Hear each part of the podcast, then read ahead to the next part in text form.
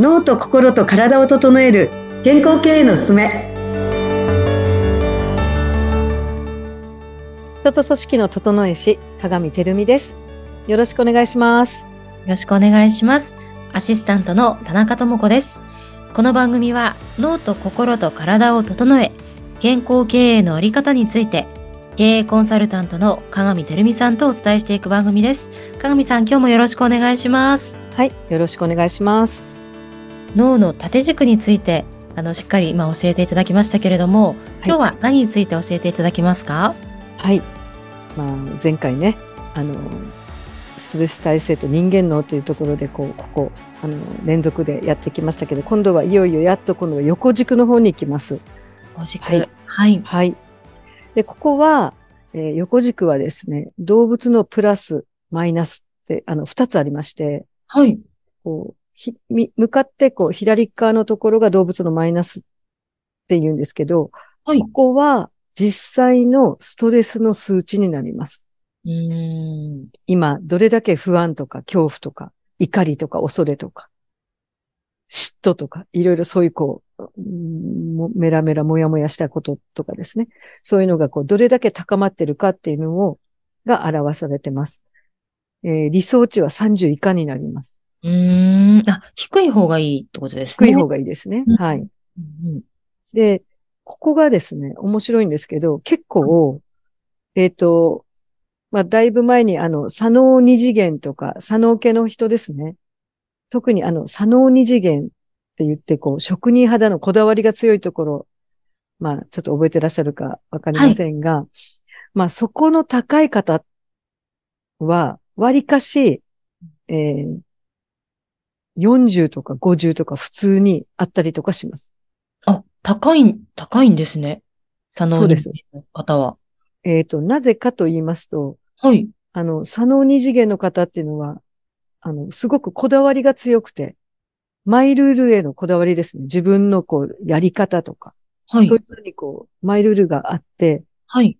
それに対して、まあ、周りの人っていうのは、そのマイルールを、マイルールをわからないので、うん。もう日常的に、その方のマイルールに反したことを、もう常にやるわけですよね。うーん。そしたら常に左脳二次元が高い方っていうのは、こう、ちょっとそこが強すぎる方っていうのは、常にプチイライラ状態なんです。いつも。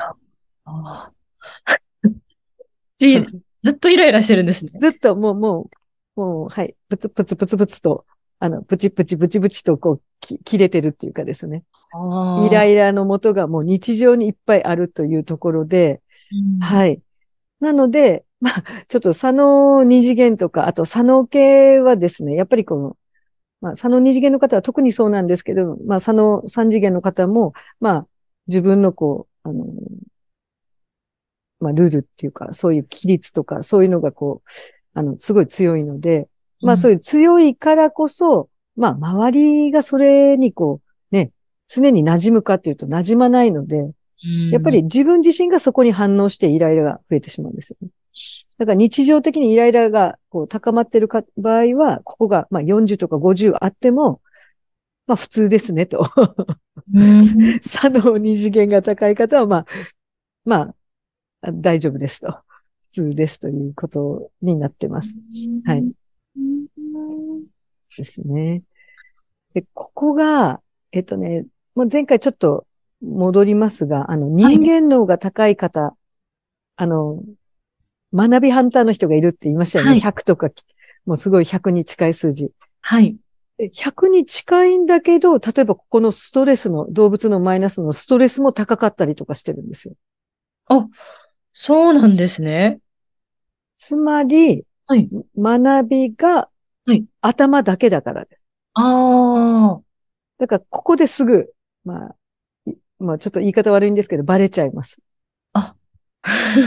学びハンターですね、ということがここでバレちゃいます。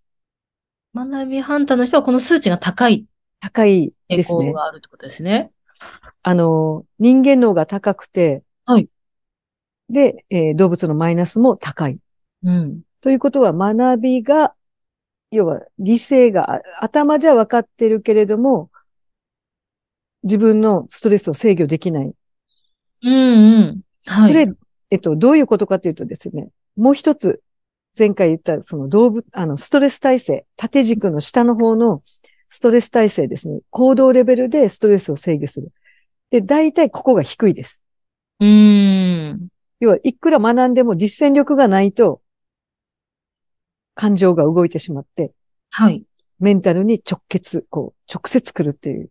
うんうんだからストレスが上がってしまうっていう。まあ、こういう人は大体学びハンターだという 結果が、あの、ここでよくわかりま 学びハンターっていうのもなかなかキャッチーでわかりやすいですね。す。そうです。ちょっと、はい。なので、まあそういう、こう、結果が、診断結果が出ると、あ、学びハンターさんみたいな、こうね、そういうところで、あの、思い、あの、まあ、こちらは、そうなのかなと思って、まあ、バイアスがかかるわけじゃないんですけれども、ちょっといろいろそこで、そこからヒアリングしたりとかしてます。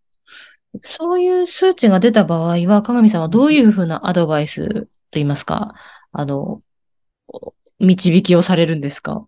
ちなみに。そうですね。あの、まあ、まず人間脳をどういうふうに、こう、蓄積されてるかっていうところを、こう、ヒアリングして、3つありましたよね。人間脳はロールモデルを設定してたりとか、自分の学びの蓄積をたくさんしてるとか、自分の定義づけですね。あるべき姿の定定義づけっていうのを自分でしてる。で、そこで、まあ、大体こう、真ん中の学びの蓄積が高くて、だけど、えーストレス耐性の方が実践力が低いので、まあそこの説明をしますね。うんこの、この数字の関係性っていうのを。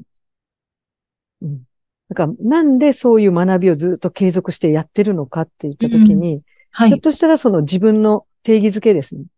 ここができてなかったりとか、できてなくてもう不安で武装するために、あの、こう自分を守るために、こう学びの蓄積に意識が向きすぎて、そこにこう、時間と労力をかけて、あの、来られてるのか、まあ、そこの経緯とか背景とかうん。を、あの、ヒアリングします。うん。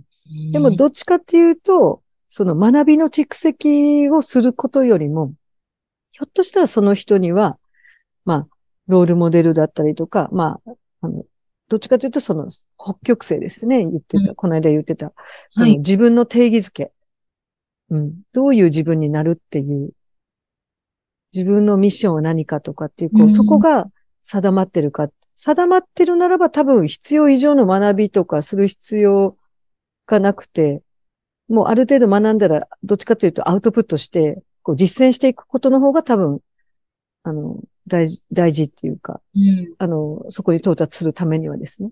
はい。でも実践がなくて、その学びをいっぱいされてる方っていう方は、やっぱりその自分の今の状態っていうのが、を、まあ、この数字を、数字でこう客観的に見てもらうということで、大体そこでも気づかれるっていうのが多いですね。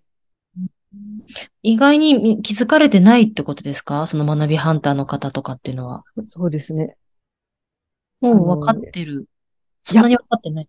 分かってない。あの、そう、簡単じゃないんですけど、すごいこう、あの、深いですね。やっぱりこう、恐怖とか、こうそういうこう、自分の不安とかがあって、やっぱりそれを一生懸命されてるとか、こう、自己肯定感が結構低かったりっていうのが結構あります。そういう方はうん。あの、うん武装して、知識知識武装するとかですね。はい。そこでこう、自分を安心させるって。で、大体まあ、自己肯定感が低い人はこう、たあの、ストレス耐性のところが上がらない数字が。うーん。実践をしてないので、やっぱりどうしても自分を信じれる、信じるっていうことがやっぱりやってない自分がそこにいるので、はい。はい。だからどうしてもこう、数値が、動物のマイナスのストレスの数値がですね、上がってしまう。うーん。だから脳は嘘をつけないんですよね。あ、本当ですね。はい。で、自分は一生懸命いいと思ってそこを一生懸命やってらっしゃるけれども、一生懸命やるところが人間脳じゃなくて、ストレス耐性の方をやった方が、うんその人にとっての今までの人生で培ったものが生きてくるっていうか。はい。はいですね。へえ。いやー、なんかね、自分の数値がどのぐらいかって、やっぱりすごい気になるところですけれども、はいもしその、この脳診断 B ブレインを、このリスナーで聞いてらっしゃる方がやりたいなとか思う場合はどうしたらいいんでしたでしょうか？はい。えっと、このポッドキャストの概要欄のところに、あの、下のところに、あの、まあ、申し込みっていうか、はい。あの、連絡のところがありますので、そこでぜひ、あの、まあ、直接私の方にメールくださってですね、まずなんか詳しく話を聞きたいっておっしゃるんだったら、まあ、あの、面談をさせていただいて、まあ、しっかりと説明した後にしていただいてもいいし、もう、もうすぐやりたいっておっしゃる方はですね、メールに直接連絡いただきますと、はい、そのできるように段取りいたしますので、はい。わかりました。ね、あの、本当に年度の変わり目ですし、タイミングとしてはすごく今いいかもしれませんよね。はい。うんうんはい。いいと思います。あの、新入社員の方とか、これから新しく会社に入られる、そういう新入社員のためにやってもいいですよね。あの会社の経営者の方は。そうなんですよ。あえっ、と、これはですね、採用の時、採用される時にこれもやっていただいて、まあ、実際、あの、今のこうコンサル先なんかはもうこれ必ずやっていただいてるんですけれども、んそうなんでです。採用の時と、あと、こう、まあ、新たにこう、新規部署を作るときに、まあ、誰をそこに配属するかとか、チームビルディングをするときにですね、誰と組み合わせるかというときに、はい。